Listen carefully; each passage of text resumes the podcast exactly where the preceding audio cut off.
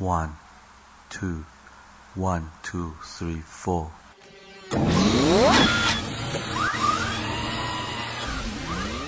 过去一周时间，你都学个不停，成长烦恼不断影响你的心情。上学就要高高兴兴，别烦心，就让白话天下陪你快乐前行。社会热点、世间百态，咱这说不停。换个视角，逆向思考，发现真性情。举手之劳，日行一善，与道德同行。人人都是自己代言真正的明星。富强、民主、文明、和谐国家的期望，自由、平等、公正、法治，人人都向往。爱国、敬业、诚信、友善，做人的榜样。屹立世界民族之林，绝不是奢望。每周白话天下，这点准时来播放。小白会把做人道理与你来分享，勾画一幅属于自己心中的梦想。学有收获，必将让你此生都难忘。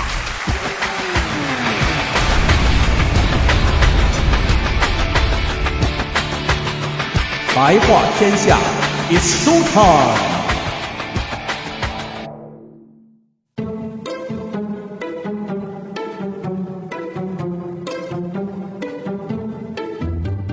白天不懂夜的黑，话语真知似惊雷。天地乾坤问因果，下自成蹊终有为。哎，欢迎大家呀，收听本期白话天下，我是主讲人小白老师。这年头啊，是一个马甲横行的年代呀。原本各种登不上大雅之堂的名词，那是一经洗心革面，顿时是脱胎换骨，哎，立马就高大上起来。你比方说呀，这化缘的改叫众筹了。街边算命的改叫分析师了，八卦小报改名叫自媒体了，狗仔队都升格为叫娱乐记者了，统计改叫大数据分析了，忽悠改叫互联网思维了，做手机的都改叫可穿戴设备了，发小贝俩红包改叫天使投资了，借钱给朋友哎都改叫做资本运作了。话说有这么一个妈妈，年终啊想给孩子发俩压岁钱，每年这总给钱又没觉得有什么新意。于是呢，就问孩子：“你想要啥呀？”A 说了：“我想当富翁。”B 说：“我要出国旅游。”C 说：“我要好多好玩的。”这妈听完了孩子们的想法呀，那是顿时灵光一现呐！行，你们的梦想啊，我都能满足。哎呦，这孩子这高兴啊！嚯，日子不过了啊！大手笔呀，终于有梦想成真这一天了啊！等到领红包的那一刻。三个孩子终于见到了神秘的压岁大礼包，哎，您猜怎么着？一张彩票，顿时梦碎一地，有没有？哎，这个段子呀，所提到的发个压岁礼包都要问问你想要什么，是这个当今社会典型的互联网思维的一种体现。其实啊，这互联网思维说的直白了，就是无论你做什么，都要从客户的角度去思考。客户需要什么，我就提供什么样的产品或服务。那到了咱们教育这里，那最简单的，你就说咱们的校园脱口秀白话天下吧。如果只是拿着一个什么教材读本在这里照本宣科，那没什么人爱听，这只能叫做完成工作。但如果说是结合着同学们的需求而定制的内容，这就是一种更加高端、更加个性化的服务了。其实体现的呀，也是一种以人为本的思想。这说到了马甲横行啊，其实不光是名字，更主要的还是产品。这不，刚进入到二零一五年，一条新闻就引起了我的注意。二月二十七日，腾讯新闻网一条：中国游客春节在日本花了近六十个亿，商品用集装箱运回的推送新闻，看得我呀，真是有点大跌眼镜的感觉。现在国人去日本旅游购物，基本上跑不出这四大件哎，哪四大件呢？保温杯、电饭煲、马桶盖、陶瓷刀。而且购物那是如扫荡一般，进店就买，买完了下一家店继续买，就跟那日本东西不要钱似的。这一国人疯狂采购的场景啊，甚至连央视都进行了专门的报道。当然，国人去日本抢购马桶盖的消息，今年也成了两会的一个话题。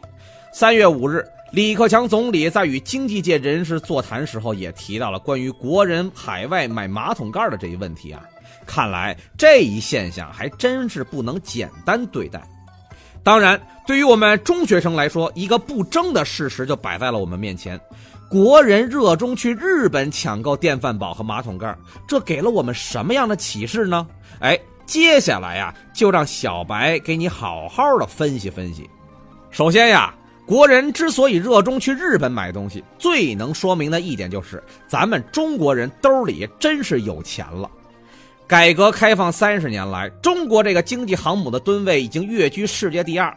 说现在的中国是国富民强，一点都不为过呀。我们常说人往高处走，水往低处流。有钱了，就希望有更好的生活，而更好的生活，这其中就包括了生活方式的转变。咱们就举个最简单的例子，你比方说喝茶，从前的人呀，他不讲究啊，随便拿一个大半茶缸子。往里面扔点高碎，热水一冲，杯盖一盖，等渴了，直接拿起茶缸子是咕咚咕咚来一个满口灌。哎，这也叫喝茶。当然，我们称之为叫牛饮更确切一点。但如果你仔细看人家讲究的喝茶，那就不一样了。从杯子的选用、茶叶的选择、热水的温度、喝茶的流程，都有着非常讲究的一整套。哎，这也叫喝茶。但如果你想从牛饮变成这种细品慢酌的品茶，这其实就是一种生活方式和品味的提升，是建立在一定的物质基础上的。你比方说小白我，本来工作就忙，还打算来一个功夫茶，泡一杯十分钟，屁股还没坐这就上课去了。这下课回来茶就凉了呀，这不叫品茶，这叫嘚瑟。那同样的，老百姓兜里有钱了，自然而然就希望讲究一点，东西选的就更有档次和品味一点，这是人之常情啊。哪国的商品优秀就购买哪国的，这话不是我说的，这是现代经济学之父亚当·斯密早在几百年前就为世人所阐述的经济学原理。因此啊，从这个角度来讲，有钱就是任性，在这一点有其一定的道理。走高端、个性化定制，目光不局限于国内，而是放眼全球，是当前经济社会的一个典型表现。因此啊，一说到买日本东西，社会上就有很多人说我们要抵制日货。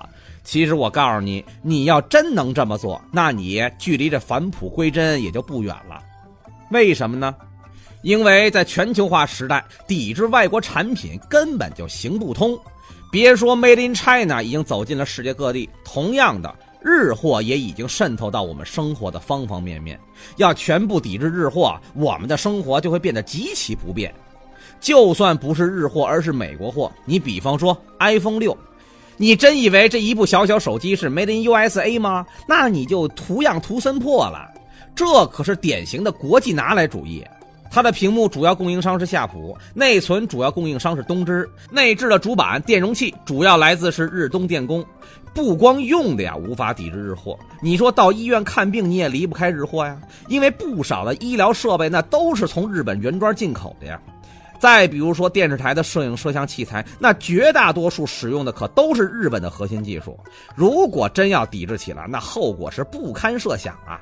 全国人民喜闻乐见的新闻联播，如果不能准时收看，那整个世界可就不仅仅是颤三颤的问题了。因此，从这个角度看，抵制日货这种行为和想法是非常幼稚的。那很多同学听到这儿，肯定心里不服气呀。哎，那小白老师啊，您这么说，明显的是长人家威风，灭自己家锐气呀。您说中国这航空航天事业发展多么迅速，载人登月那也是指日可待呀。中国航母已经是乘风破浪，自己建造的军舰那是在大洋上游弋，怎么就说我们不成呢？其实啊，同学们，你们说的没有一点错，中国那是正在飞速发展，生产技术和能力是不断的追赶先进国家。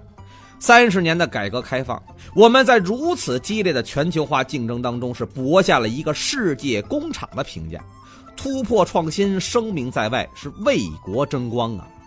但是，一个国家的综合实力的展现，不仅仅是需要这些，而往往是通过小的，甚至是毫不起眼的事物来反映出来，因为往往啊，越是简单的不起眼的东西，才越能够展示一个国家的综合实力。小白，我第一次去日本是在二零一零年，当时是作为团中央中日青年交流计划中教育工作者的身份去日本进行考察。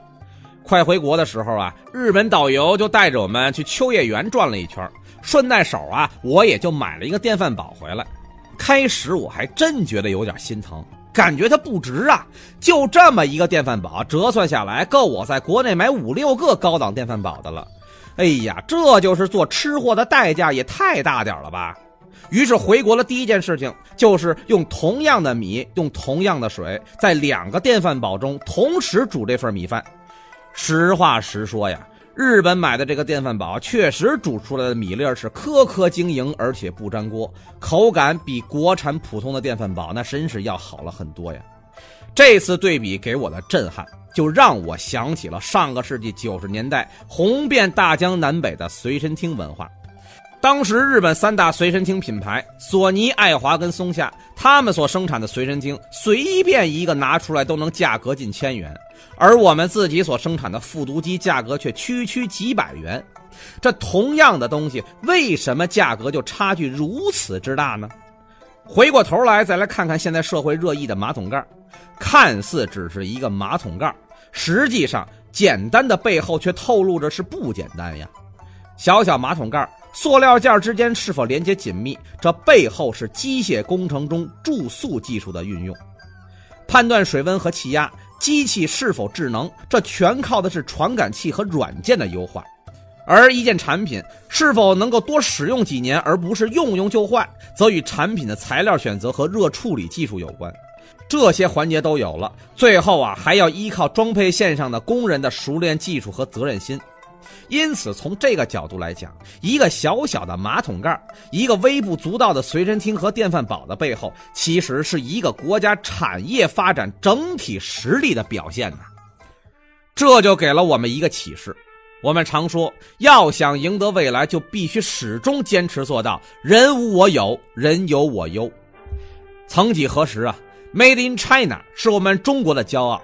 我们用大量物美价廉的产品去丰富了整个世界的物质生活，但是如果我们今天仅仅满足于做世界工厂这一点，那就真的是落后了。当我们还想着仅仅是把米饭煮熟的时候，人家的产品已经在去关心能不能够把米饭煮出来是更甜、更香、更有营养。同样的，小小一个保温杯，你还在考虑仅仅是外形上动脑筋时，人家已经做到了保温八小时不打折扣。当你生产的电吹风能够保证把头发吹干，但别人的吹风机却通过了纳米水离子技术，不仅把头发吹干，还能让头发是干爽柔顺。而原本是中国人发明的陶瓷，到了人家的手中，那魔术般生产出来的陶瓷刀，所用的材料竟然比普通的钢耐磨六十倍，而且砍瓜切菜那是手起刀落，不费吹灰之力。无论是瓜果还是蔬菜，那是分分钟搞定啊！什么时候我们能够做到从中国制造转变成中国创造？这一字之差，却含义转变颇大。因为这将意味着整个国家的产业的升级，意味着我们中国制造将真正的从1.0时代迈向中国创造的2.0时代。因此啊，我们无需吹捧别人的东西多么高大上，而刻意贬低自己样样不行。我们说技术落后有差距，这是现实，但这绝不是我们技不如人的唯一因素。更多的问题是创新还不强，还没有在产品的精细化上下功夫，还没有能够做到更好的以人为本。这一点放之四海皆准呐。对于教育工作者来说，同样的教材，如果你仅仅是局限于照本宣科、有一说一阶段，而人家其他的教育大咖都已经进入到了举一反三、迁移拓展了，自然同样的一段时间，你的教学效果肯定不如人家。因此，如何创新授课，如何高效组织课堂四十五分钟，这就成为了未来评判老师是否优秀的一条重要准绳啊。那么，对于学生群体来说，课堂四十五分钟如何的高效吸收知识，如何自我拓展和延伸，如何在课堂外、在生活中通过自己的观察和反思来增长见闻，拓展生命的长度和人生的厚度，这些呀，往往没有人能够在课堂上告诉你怎么做，更多的是需要你自己在自我发展中寻求创新，创新一条真正属于自己的学习之路。虽然说创新就意味着吃点苦，虽然创新可能会走点弯路，但是同学们，你们要相信一点：今天你吃点苦是为了明天甜一辈子。当你成功之后，回过头再来看看往日的历史，你会发现，昨天你所付出的其实都是值得的。这正是国人抢购马桶盖技术创新是关键，不满现状求发展，成功之花需浇灌。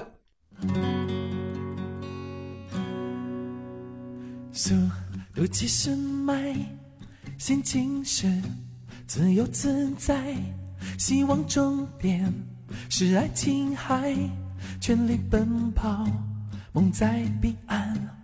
我们想漫游世界，看奇迹就在眼前，等待夕阳染红了天，肩并着肩许下心愿。随风奔跑，自由是方向，追逐雷和闪电的力量，把浩瀚的海洋装进我胸膛，即使再小的帆也能远航。随风飞翔，有梦做翅膀，敢爱敢做，勇敢闯一闯，哪怕遇见再大的风险，再大的浪，也会有默契的目光。速度七十迈，心情是自由自在，希望终点是爱琴海，全力奔跑，梦在彼岸。